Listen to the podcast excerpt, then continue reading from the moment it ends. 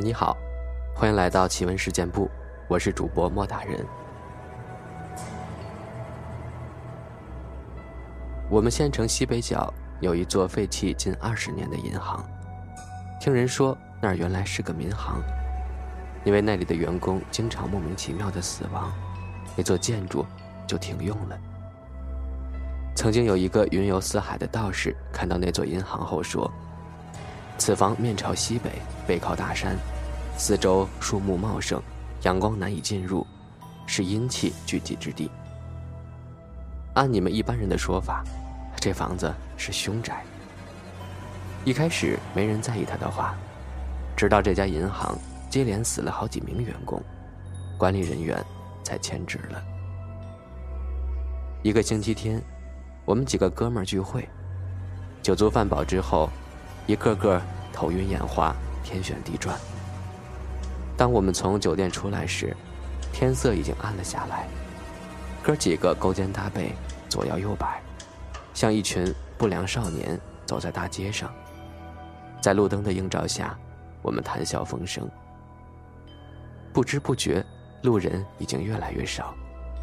忽然听到嗡嗡的声响，我停了下来，四下环顾。哦，原来是那个民航的窗玻璃坏了，风吹进去产生的回声。于是我笑着说了一句：“哈哈，听说这房子闹鬼，你们谁敢进去，我就送他一座银行。”大伙儿都笑了，大家都知道我哪有什么银行啊。但是，一向公认胆大的彪哥一拍肚皮，大喝一声：“我来！”听说当年彪哥半夜走路经过坟地都不害怕。这时彪哥对我说：“兄弟，我不需要你的银行，但是既然兄弟放话了，今天我就让你们看看什么叫真男人，让你们知道知道，跟彪哥混准没错。”这一席话，句句抑扬顿挫，节奏高低起伏，跟说书一般。说罢。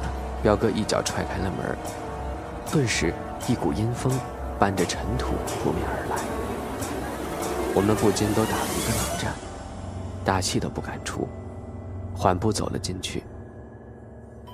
银行里面布满了尘网和废旧的桌椅，丝丝凉风从窗户吹进来，发出嗡嗡的声响，一切显得那么阴森。突然，彪哥一声惨叫。我们顿时吓得蹲了一地。我说：“哥，你胆子那么大，怎么吓成这样？”那是骗你们、装给你们看的。我我最怕鬼了。刚才那个柜子动了。彪哥带着哭腔说道。我们一下子绷紧了神经。我拿起一块石头扔了过去，一只老鼠跑了出来。我说：“你还是不是男人呀？不就是一只老鼠吗？”废话，老子怎么知道那是老鼠？彪哥心有余悸的说道。说着，我们打开了眼前的一个柜子。是钱吗？我问道。我简直不敢相信自己的眼睛，一柜子钱，都是红票子。当然是了，大家说。我们怀着激动不已的心情，将钱分了一下，大伙都想着这下可发财了。正当我们怀揣着钞票，准备扬长而去的时候，突然听到一阵凄冷幽怨的女人的声音，我双腿打颤。突然发现小浩不紧不慢地拿出了自己的手机，这真是让人不能忍受。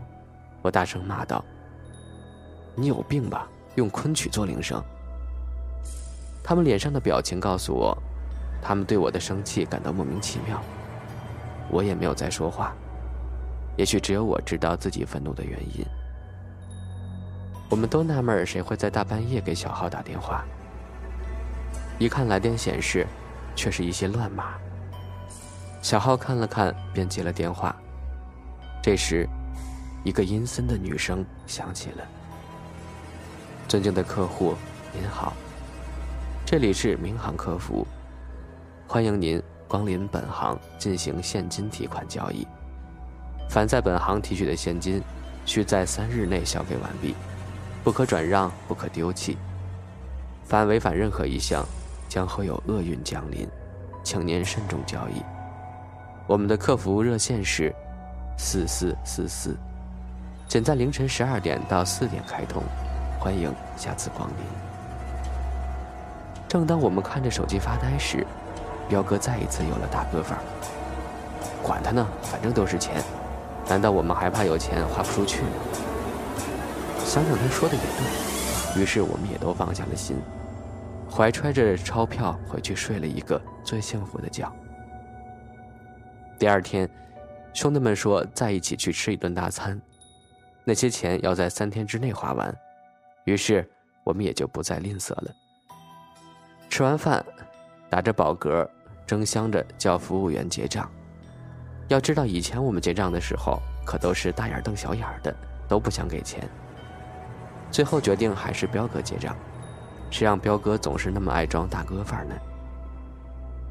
正当我们说笑时，去结账的彪哥被轰了出来，接着就是一阵臭骂：“你上坟烧报纸骗鬼呢？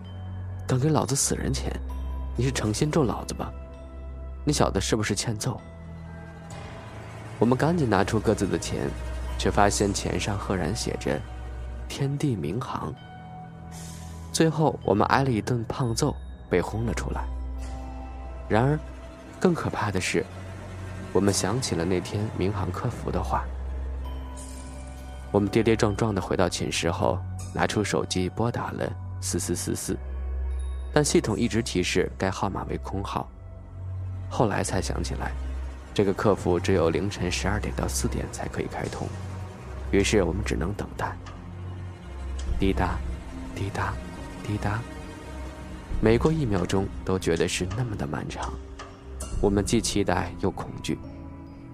终于十二点了，连我们自己都不知道是怎么度过这特别的一天的。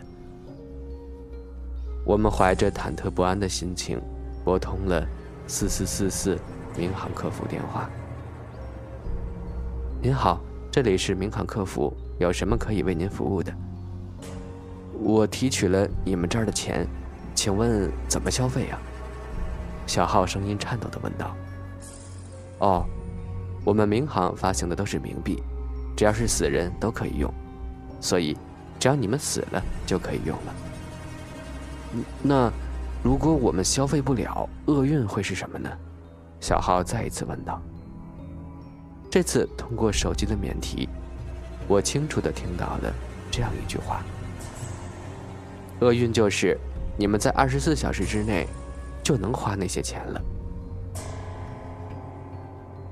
看来是二十四小时之内就要死掉了。好了，听完这个故事呢，接下来的环节进入我们的听众投稿环节，分享一个叫做贾罗辑先生分享的故事。他说：“汪大人你好，我划水听灵异故事好久了，今天也来投个稿。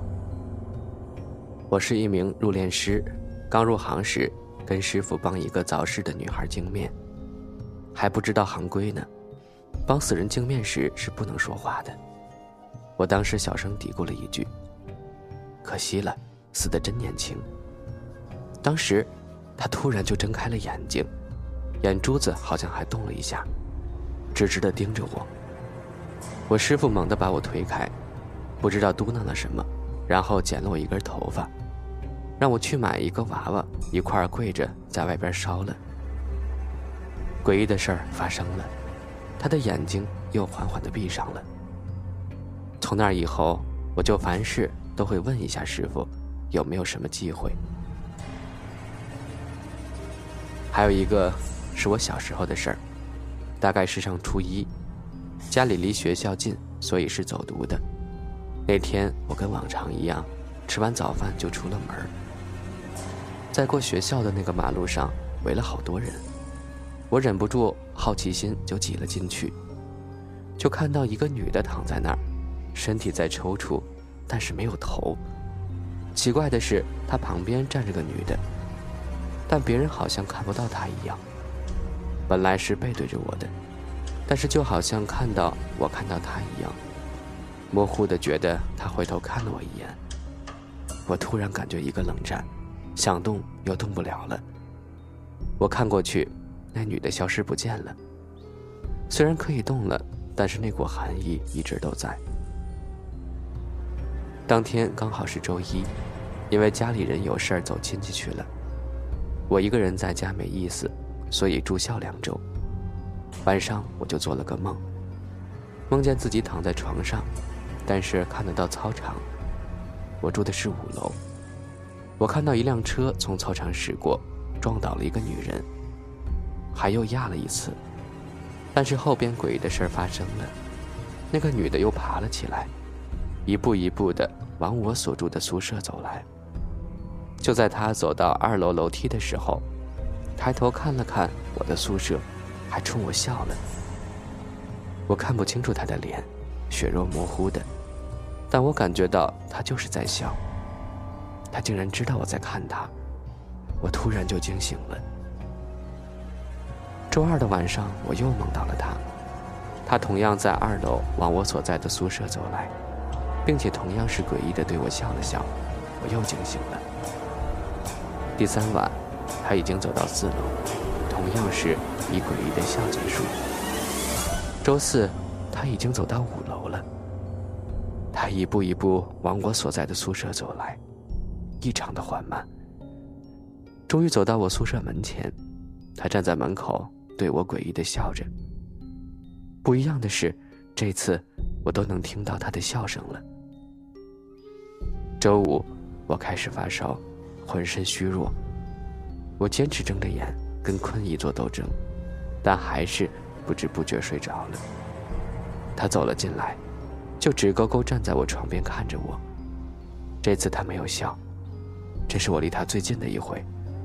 我看向他的头，空荡荡的，只有头发，还有拼凑的模糊的嘴。我惊醒了。周六。我开始意识到不对了，开始看医生。医生说我心理压力大，放松一下就好了。我给我妈打了电话，她帮我联系了乡下的姥姥。姥姥带来一个神婆，不知道该怎么称呼。先是在路口烧了纸人儿，又烧了张符纸水给我喝。神婆跟我姥姥说：“这是枉死的人在找替身呢。”我该做的都做了。跟你家外孙说，梦里谁喊都不能搭腔。喝了符纸水，三魂七魄就定住了，那玩意儿就看不到了。烧的小人儿会替你外孙，只要不搭腔，今晚过后就没事儿了。当天晚上，我果然又梦到了他，不过这次我在宿舍的角落，躺在我床上的正是那个纸人儿。我牢牢记住，谁喊都不行。我突然听到我妈在喊我，我捂住耳朵，还是听得到。一会儿又变成了我爸的，一会儿是我奶奶的。过了一阵儿，终于消停了，我沉沉的睡了过去。反正就是不做梦了。第二天，果然我的病好了。我觉得还是蛮可怕的一个故事啊！眼看着那个人越走越近，真的是特别无力，不知道该怎么办。好了，希望大家喜欢今天的故事吧。